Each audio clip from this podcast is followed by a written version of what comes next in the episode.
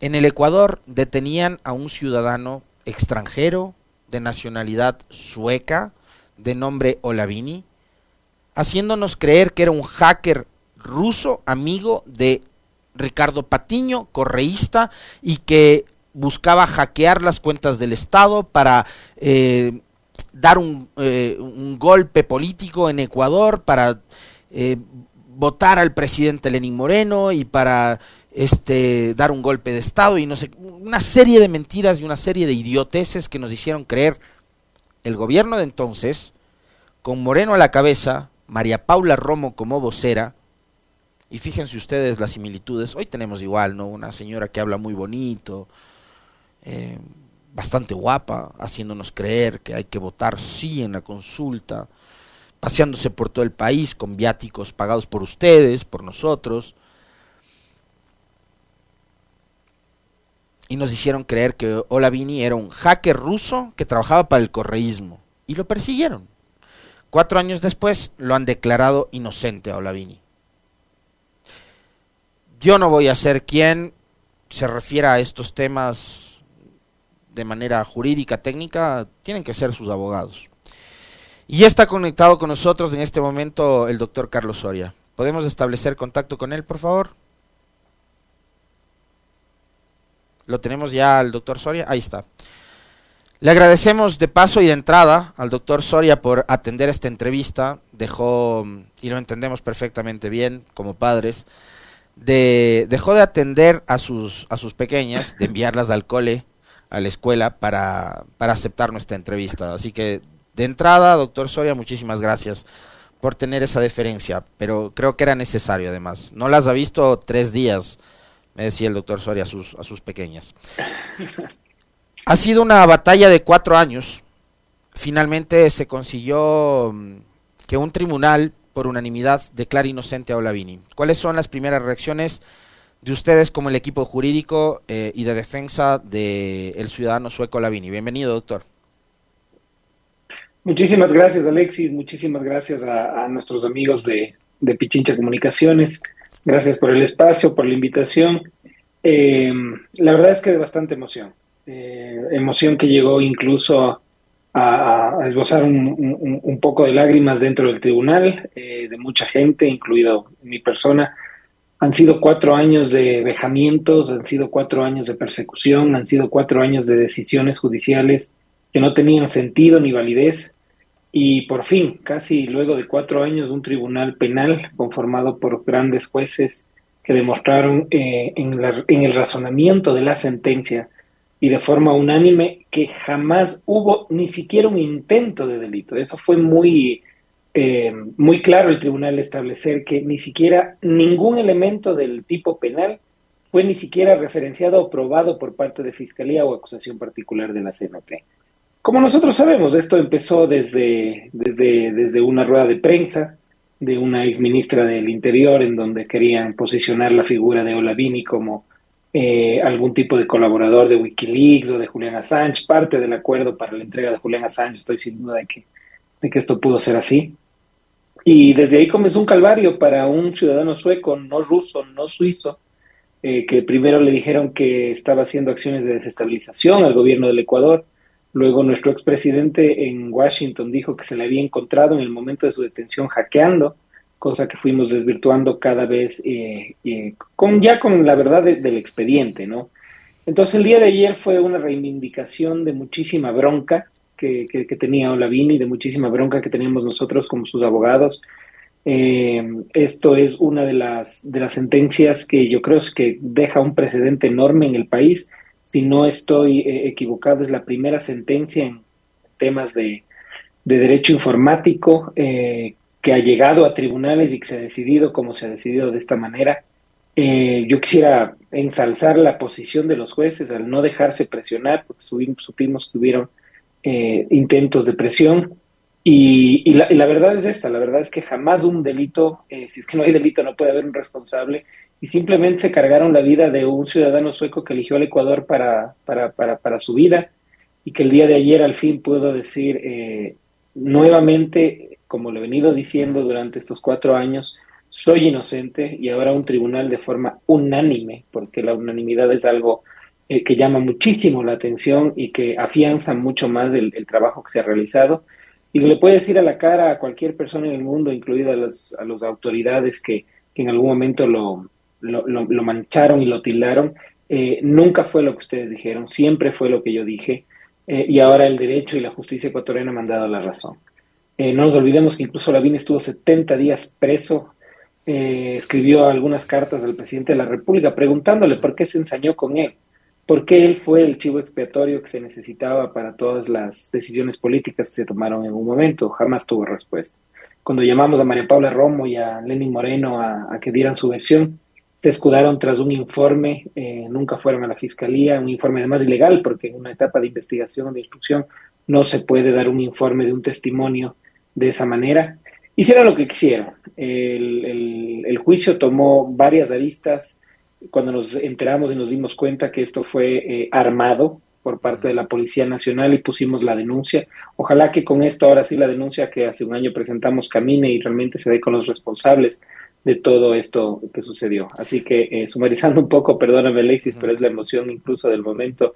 Es un trabajo arduo, además de 10 profesionales del derecho que hemos eh, dedicado alma, vida y corazón a este caso y que durante cuatro años hemos tenido la oportunidad de, de hacer lo correcto, ¿no? Y de, y, de, pensar que en algún momento en el país podemos andar por las calles seguros sabiendo que existen jueces probos eh, que harán justicia.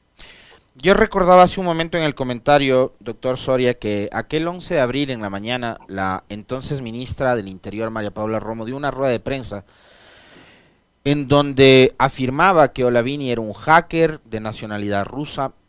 Finalmente quien le da la información a la ministra es gente que hace inteligencia, que hace informes, que elabora informes, y esos informes tienen que ver con un seguimiento, con una investigación.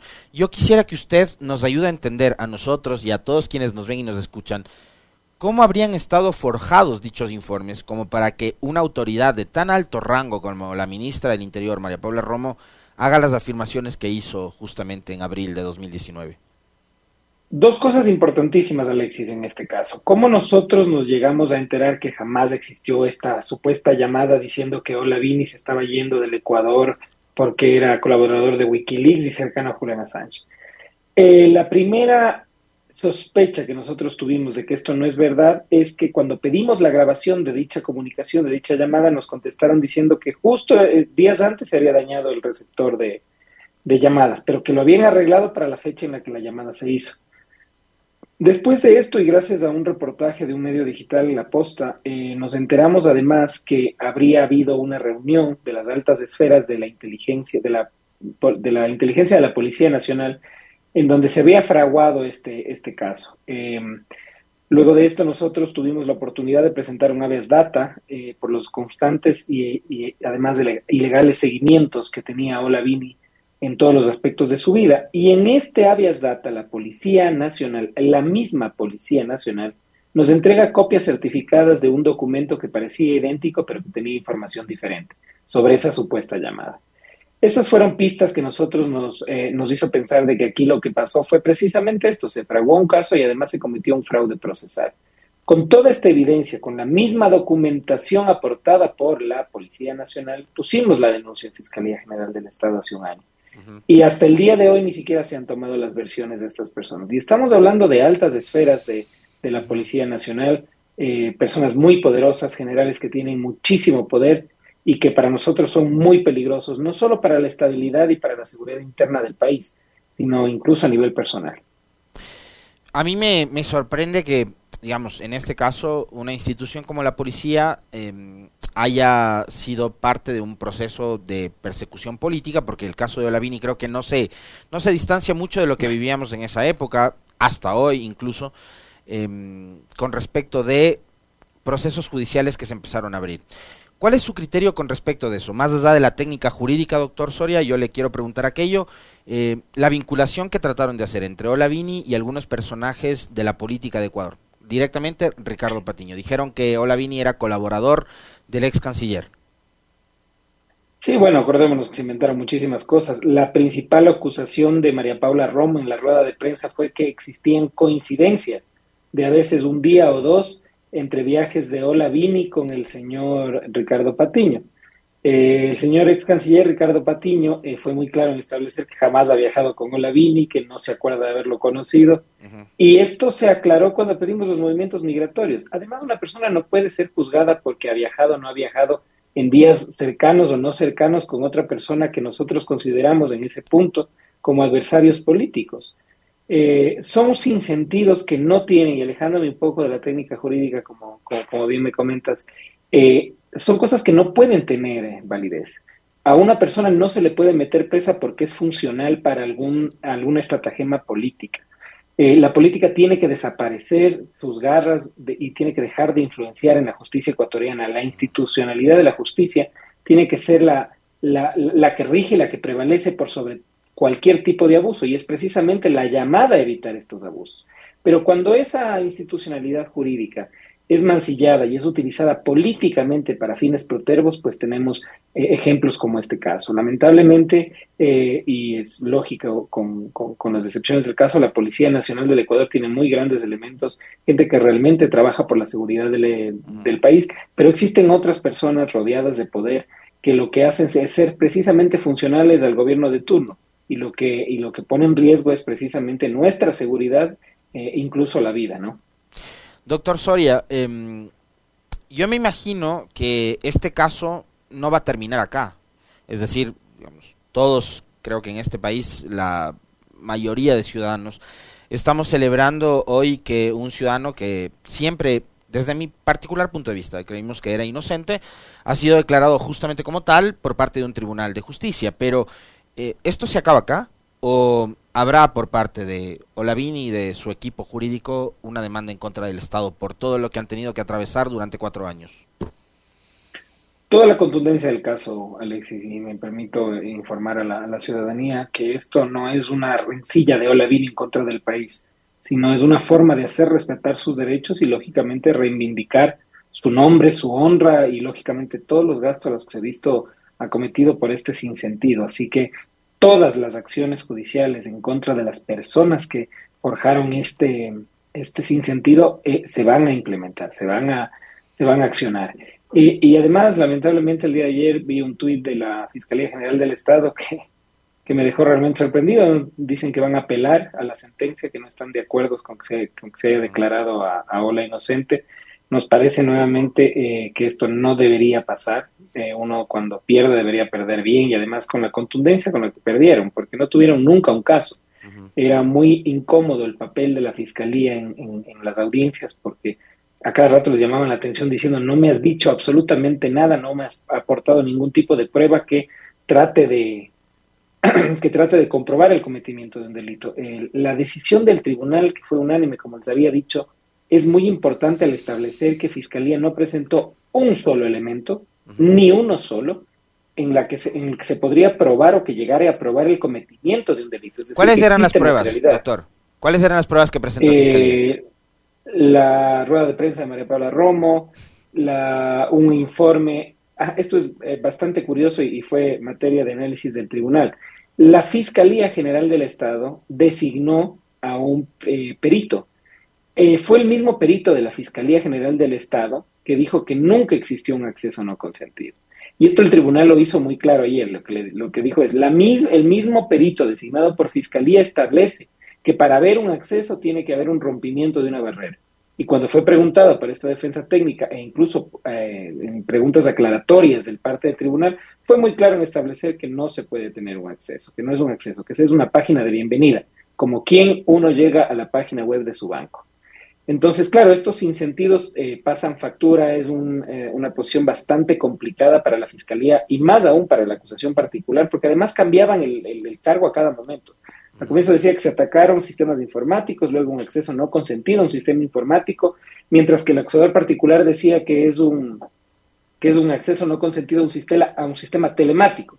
En otras palabras, le estaban acusando a Olavini de haberse metido a cables de haberse metido a, equipos de comunicación que no tienen absolutamente nada que ver, no tienen ningún tipo de información. Y algo muy importante fue establecer, porque al comienzo acordémonos, incluso con otros medios digitales que hablaron tantas andeses, eh, que decían que la información de la CENAIN era la que se había sustraído, y etcétera, etcétera, etcétera.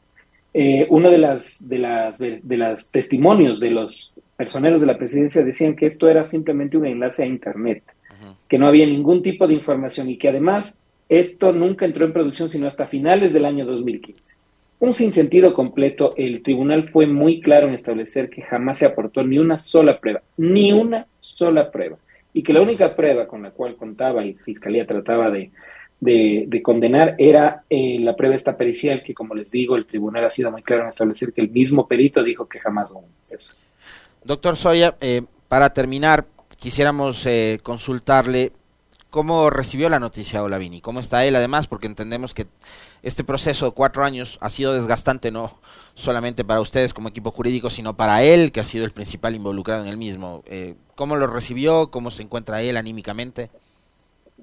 Bueno, después de cuatro años la salud psicológica y psiquiátrica de Ola se ha visto muy afectada al punto de que, de que él tiene, él tiene eh, terapia, él, acude a terapia.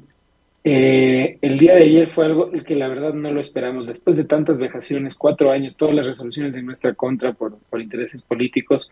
Así que el, el, abrazo que nos dimos con Ola y con el equipo jurídico fue, fue muy, muy, muy sentido. Él se encuentra muy contento. Eh, para él es esto una primera, un primer paso para la reivindicación de su honra y de su nombre. Acordémonos quién es Olavini a nivel internacional, uno de los mejores programadores a nivel mundial para temas de seguridad. Algo muy importante que pasó ayer, Alexis, y que no había pasado hasta el momento fue que Olavini dio su propio testimonio. Olavini, por más de cuatro horas, casi cinco horas, contó cómo todas las cosas que le pasaron. Contó cómo esto ha repercutido en su, en su trabajo cómo esto ha repercutido en su familia. Lo que Ola más quiere, y aunque uno no lo puede entender, es poder conocer a su sobrina, que, que, no la conoció precisamente por estar impedido, secuestrado en el país eh, para poder salir del, del, país. El tribunal ayer también eh, levantó todas las medidas cautelares impuestas en contra de Oladini, como tenía que pasar. Y la verdad es que con los padres de Ola que estuvieron ayer aquí, que lo vinieron a acompañar fue, fue una gran emoción, fue un gran festejo, eh, muy sentido. Yo jamás en mi vida había visto a personas de dos metros llorar como lloraron ayer los padres de Ola Vini. Eh, y claro, esto, esto significa una reivindicación para ellos ¿no? para, y para Ola. Le queremos agradecer infinitamente al doctor Carlos Soria por haber aceptado la invitación, como les decía hace un momento, dejando incluso sus obligaciones familiares después de tres días de haber abandonado a sus guaguas por cuestiones profesionales. Eh, de paso, eh, digamos, este reconocimiento, no únicamente congratularnos por la inocencia de Olavini, un ciudadano que eh, siempre creímos fue inocente y así lo ha decidido un tribunal de justicia después de cuatro años, sino por el excelente trabajo que ha hecho técnicamente su equipo de abogados, liderado por el doctor Carlos Soria y otros abogados de la trayectoria del doctor este Loretti, ¿no? internacionales además. Pablo Zavala, Carlos Soria y un gran equipo de abogados que han estado acompañando a Olavini. Gracias, doctor Soria, un fuerte abrazo. A ustedes, muchísimas gracias por la invitación. Un saludo grande. 7 con 40, profe, nos despedimos de usted y está Licenia Espinel junto a nosotros. Mañana nos vamos a ver con el profe y está Licenia con nosotros. Nos demoramos un poquito hablando sobre este tema que fue además eh, noticia ayer en horas de la noche. ¿Cómo vas, Diseña? Buenos días. Contenta. Hola, hola, Alexis, ¿cómo estás? Amigos, ¿cómo están? Buenos días, bienvenida. Contenta me uno a ti y a quienes se alegran por este resultado que finalmente haya brillado la justicia después de